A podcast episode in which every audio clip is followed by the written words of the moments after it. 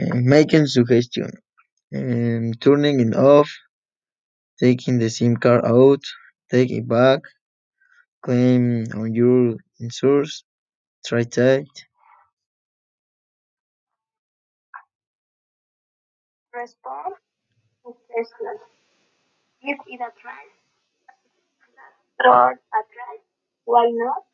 Um, that's an idea sounding sympathetic or uh, pleased or there or helpful. Um, clap.